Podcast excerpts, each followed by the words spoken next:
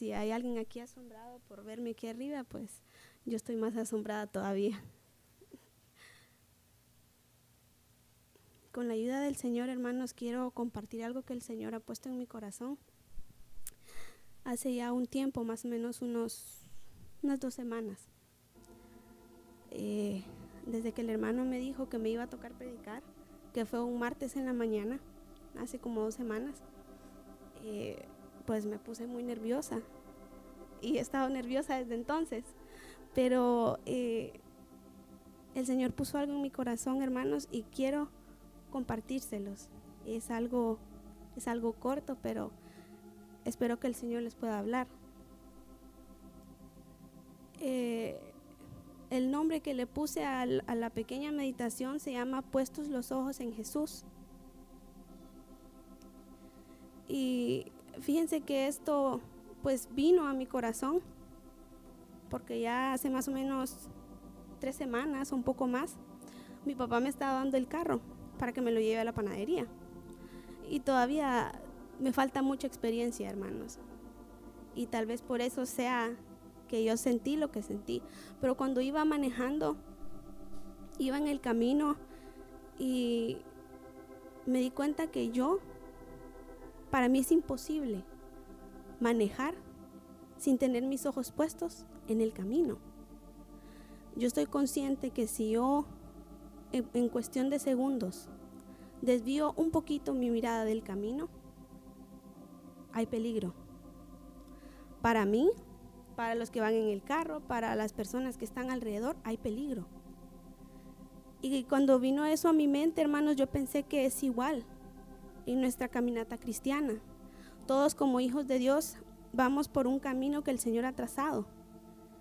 Y hay mucho peligro cuando nosotros en el camino desviamos nuestra mirada de la meta. Cuando desviamos nuestra mirada de aquel que es el camino. Y algo que me impresionó fue que el hermano Carlos habló algo de nuestros ojos, de nuestra visión, el domingo. Y yo quiero ver con ustedes un hombre que me ha impactado su vida y es la vida de Moisés.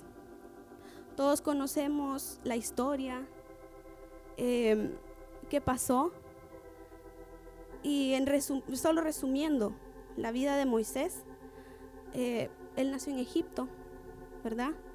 en un mundo, en una ciudad, en un país corrupto como el país o en el mundo donde nosotros vivimos hoy. Moisés nació en Egipto y su madre toma una decisión que tal vez pocas madres aquí tomarían. Ella agarra una cesta, le pone brea por dentro, por fuera, pone a su hijo allá adentro y lo deja en el río Nilo. Eh, quisiera ver en Hebreos 11, 23 al 27. Dice algo, algo corto de la vida de Moisés. Y quisiera que por favor me acompañen ahí a Hebreos 11, 23 y vamos a leer hasta el versículo 27.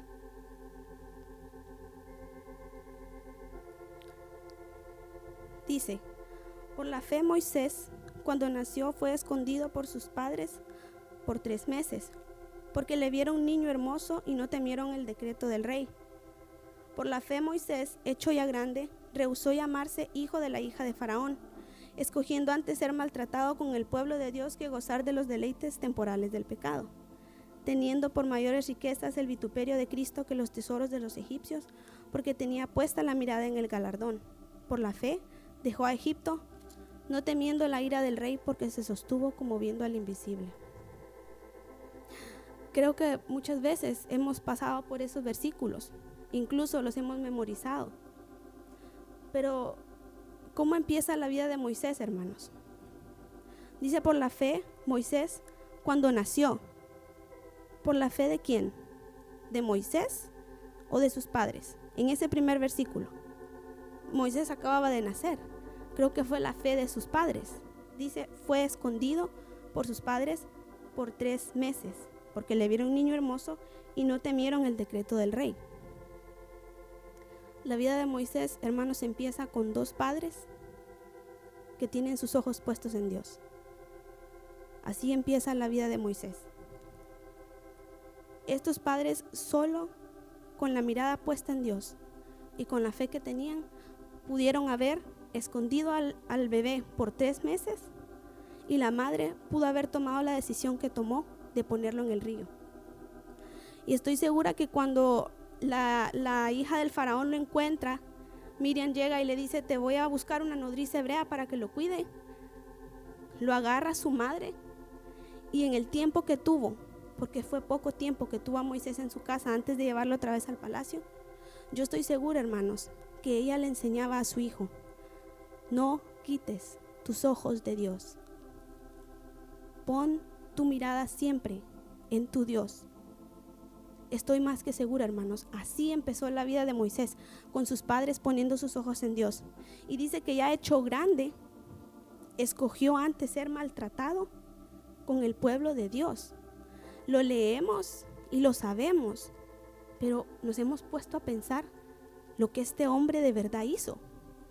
¿Quién va a escoger, teniendo el puesto que él tenía, el título que él tenía, las bendiciones que él pudo haber tenido, materiales en el palacio, ¿quién hubiera escogido ser maltratado con el pueblo de Dios? Pensando humanamente, con nuestro razonamiento humano, nadie, hermanos, nadie lo hubiera hecho, pienso yo, ¿verdad?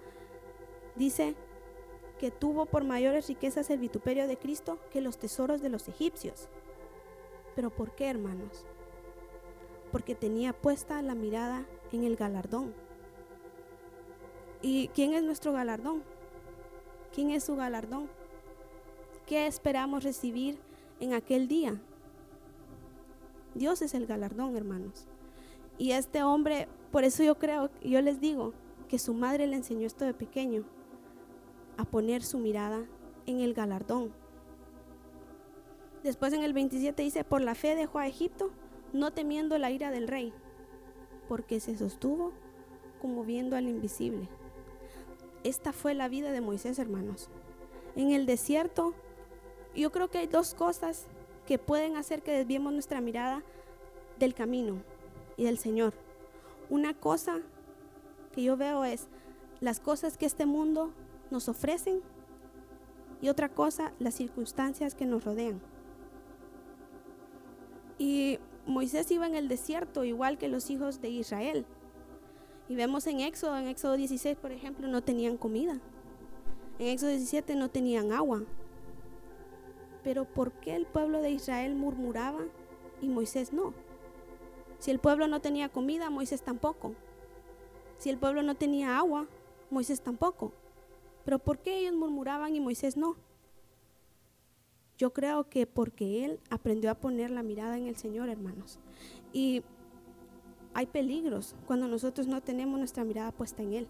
Y el peligro es que pocos vuelven al camino. Algunos no responden al llamado cuando el Señor los quiere regresar. Pocos vuelven.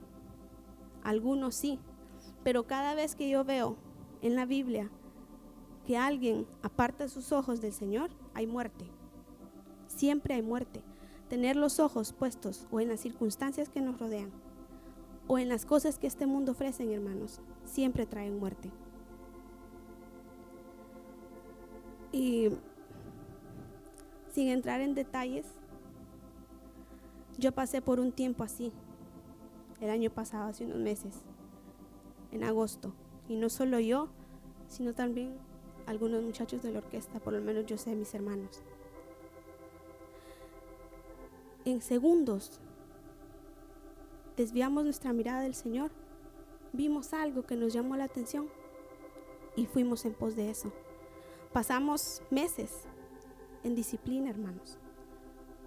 Tuvimos meses de mucha de mucha humillación. Para mí fueron dolorosos.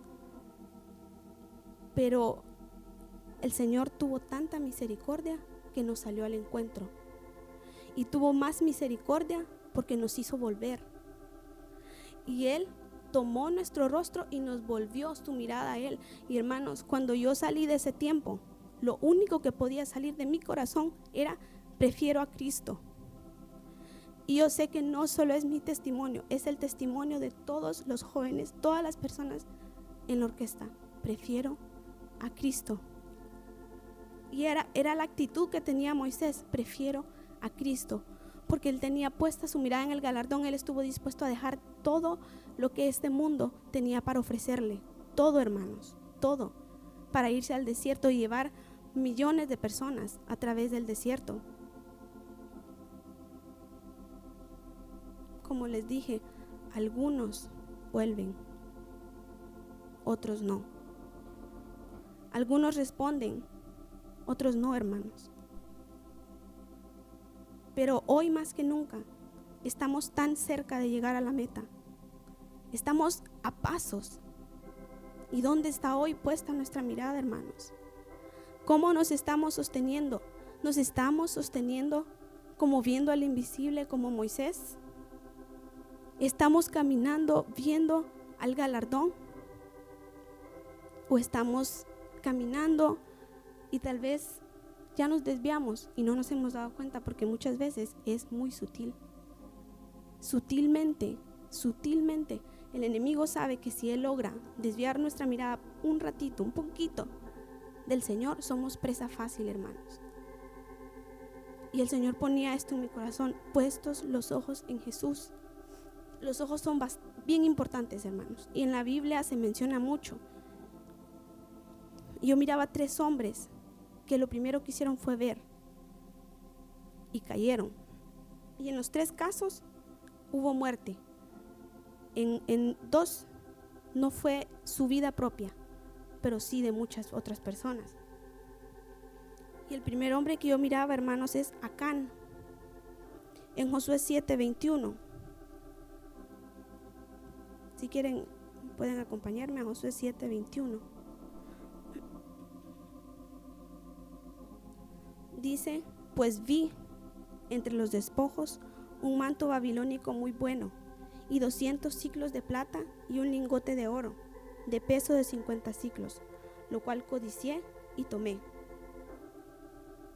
Y aquí que está escondido bajo tierra en medio de mi tienda, que el dinero debajo de ello. ¿Qué fue lo primero que pasó, hermanos, para que este hombre pecara? Lo primero que hizo fue ver.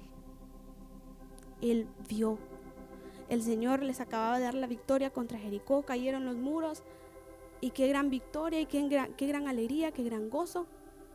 Todos diciendo, Señor, gracias. Y este hombre en cuestión de segundos vio, dice que vio el manto babilónico muy bueno, lo codició y lo tomó. ¿Qué pasó con este hombre, hermanos? Primero van a conquistar Ai y el pueblo de Israel, los que fueron, se regresan huyendo, mueren muchos y cae juicio del Señor sobre el campamento. Sabemos que terminó muriendo él y toda su familia. Cuando separamos, desviamos nuestra mirada del Señor, hermanos, siempre hay muerte. Y no solo nuestra muerte, sino que nos podemos llevar a muchos de encuentro, a muchas personas y a personas que amamos. Muchas veces, miren, este hombre toda su familia, hermanos, sus hijos, su esposa. Que el Señor nos ayude a tener nuestra mirada puesta en Él. Y fíjense que un hombre del pueblo de Dios iba en el camino hacia la tierra prometida, pero fue un momentito que él dejó de ver al Señor lo que el Señor había hecho en sus vidas y vio el manto babilónico, vio las cosas, codició y tomó. Otro hombre, hermanos, es Lot. Y el hermano, el pastor mencionó a Lot el domingo. Y está en Génesis 13, 10 al 12.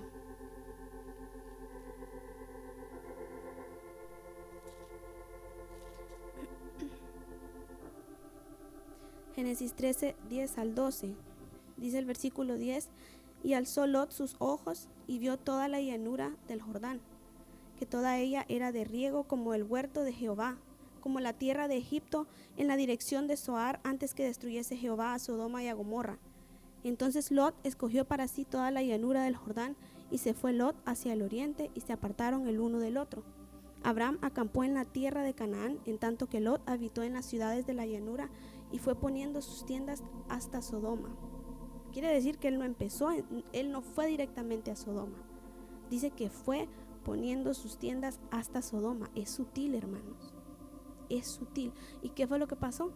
Él alzó sus ojos y miró. Él iba con Abraham. Él iba a la, tierra que el Señor le, le, había prometido a Abraham.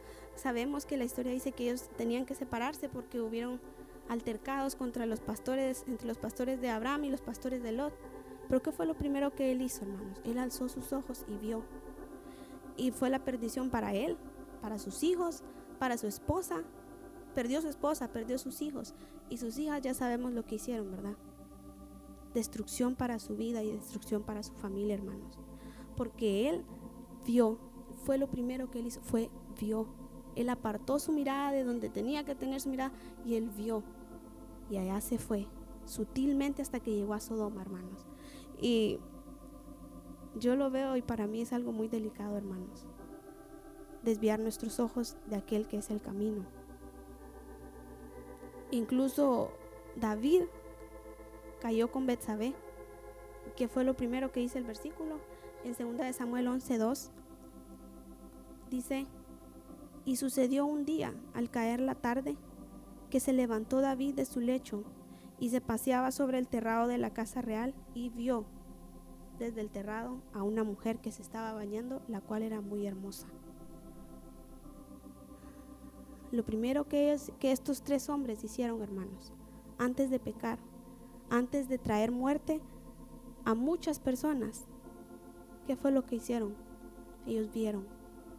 Tal vez fueron segunditos, hermanos, segunditos que separaron su mirada del Señor desviaron su mirada del Señor, pero esos segunditos hicieron estragos en sus vidas.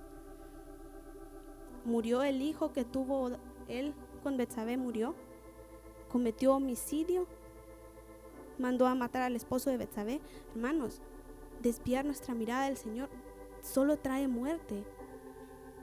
Y como les digo, algunos regresan, otros no, hermanos. Y se los digo porque yo lo he vivido, ¿verdad?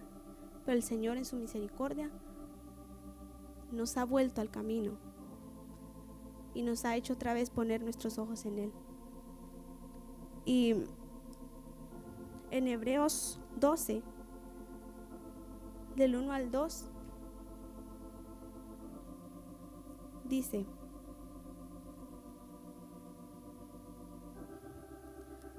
Por tanto, nosotros también, teniendo en derredor nuestro tan gran, grande nube de testigos, despojémonos de todo peso y del pecado que nos asedia y corramos con paciencia la carrera que tenemos por delante, puestos los ojos en Jesús, el autor y consumador de la fe, el cual por el gozo puesto delante de él, sufrió la cruz menospreciando el oprobio y se sentó a la diestra del trono de Dios. Ahí está claro, ¿verdad, hermanos? Cómo tenemos que correr la carrera en la que estamos, despojándonos de todo peso que nos asedia, con paciencia. ¿Y qué otra cosa? Puestos los ojos en Jesús. Hermanos, si no es demasiado tarde, hay esperanza. Si hoy sabemos que nos hemos desviado del camino porque desviamos nuestra mirada del Señor, y las cosas de este mundo nos llamaron la atención y nos fuimos en pos de ellas, hay esperanza hoy, hermanos. Si sabemos que estamos en una situación difícil y hemos puesto nuestra mirada en las circunstancias y hemos dejado de confiar en el Señor, hay esperanza para que volvamos nuestra mirada al Señor. No es demasiado tarde, hermanos.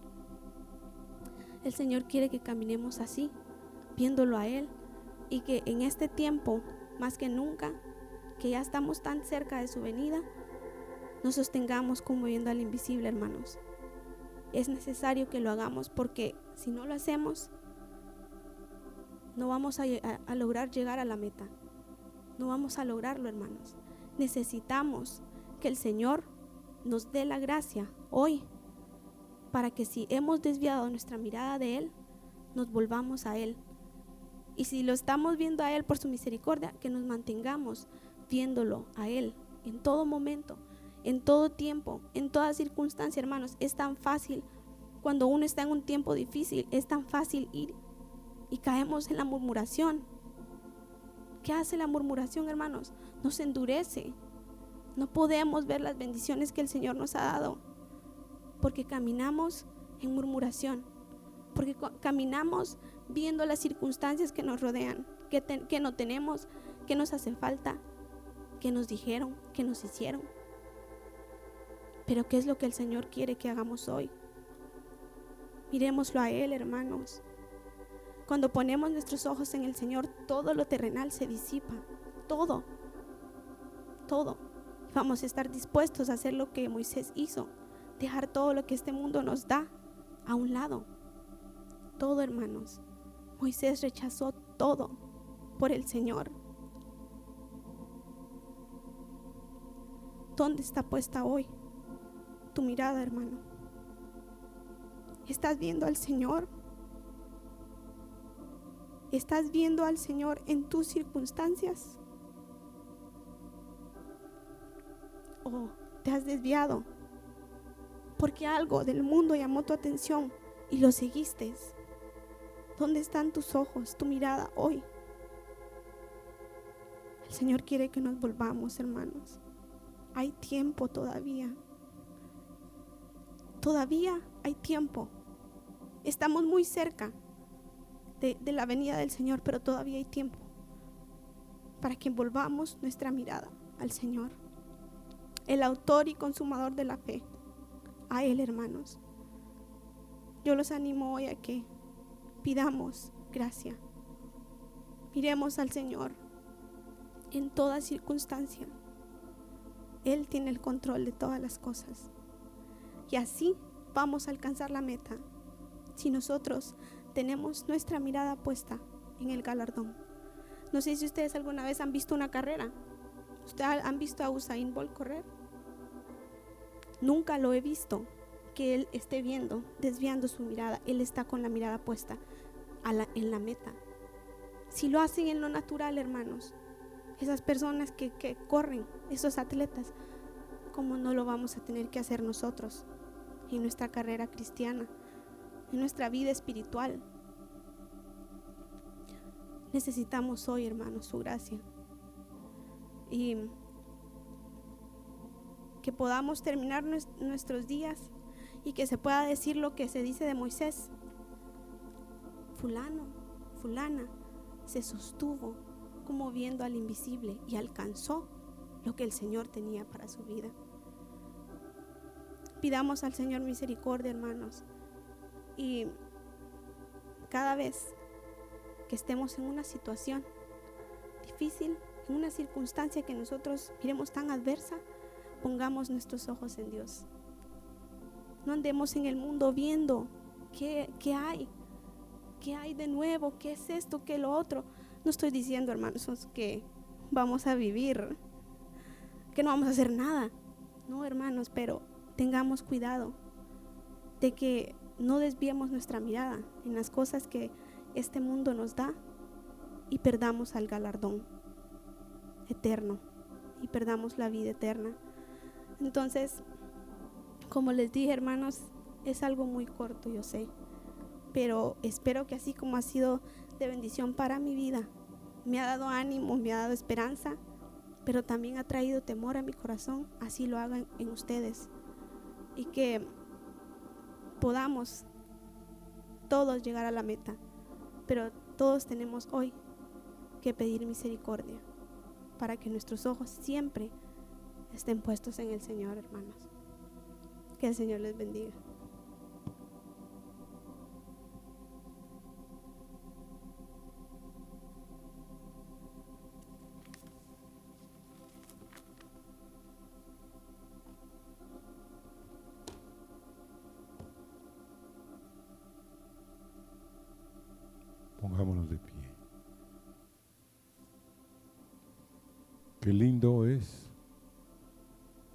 Oír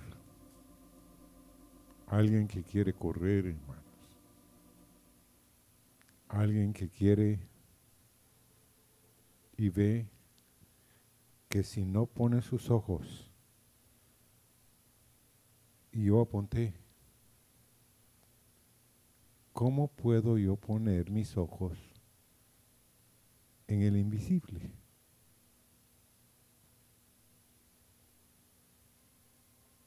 ¿Cómo? ¿Qué tipo de ojos tengo que tener? Miren hermanos, el invisible es visible en lo espiritual, en lo natural. El Señor no es visible. ¿No ha notado usted que el momento a veces en nuestra vida que tenemos un dolor y no podemos hallarle remedio al dolor, nos quebrantamos y clamamos y pedimos. Y de pronto sentimos la visitación. Dios está escuchando la oración. Entonces, hermanos, Él es un ser espiritual disponible a nosotros. Ahora, ¿qué están tus ojos? ¿Qué está delante de tus ojos? ¿El problema? ¿El obstáculo? ¿Que no cambias? ¿Qué está delante de ti? Si el Señor está delante de ti, Él tendrá respuestas. Te hablará a través de su palabra o a través de un mensaje como esta noche. Señor,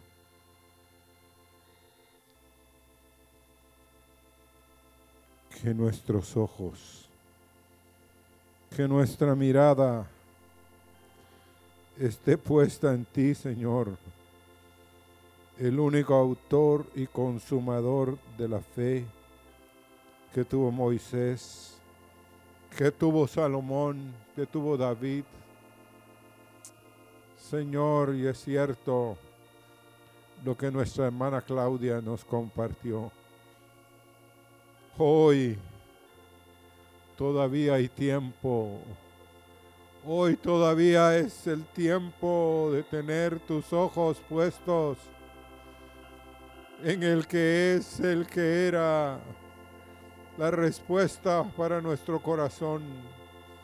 Gracias Señor por tu palabra. Señor, líbranos de desviar nuestras miradas del camino de la meta, Señor. Este mensaje, Señor, como oímos anoche, Señor. Hay mensajes de pocas palabras, pero que son mensajes que vienen a cambiar nuestro destino, Señor. Gracias por estas palabras, Señor.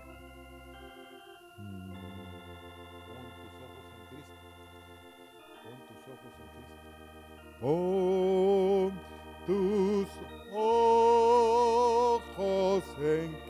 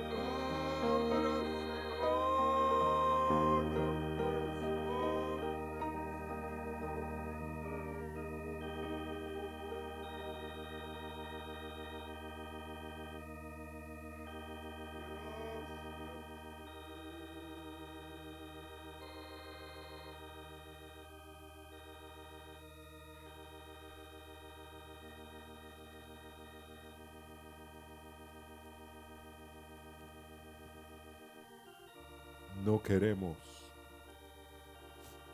ni tú tampoco, Señor, que ninguno perezca, sino que todos procedamos en arrepentimiento, Señor, y esta noche reconocemos nuestra gran necesidad de volvernos, de volver nuestros ojos en- a ti, Señor, de todo nuestro corazón, de toda, Señor, deseo, cosa por este mundo, Señor. Oh, danos ese corazón, Señor, para poder desviar nuestras miradas de las cosas y ponerlo solo en ti, Señor.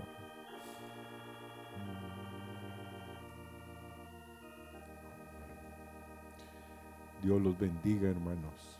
Buenas noches.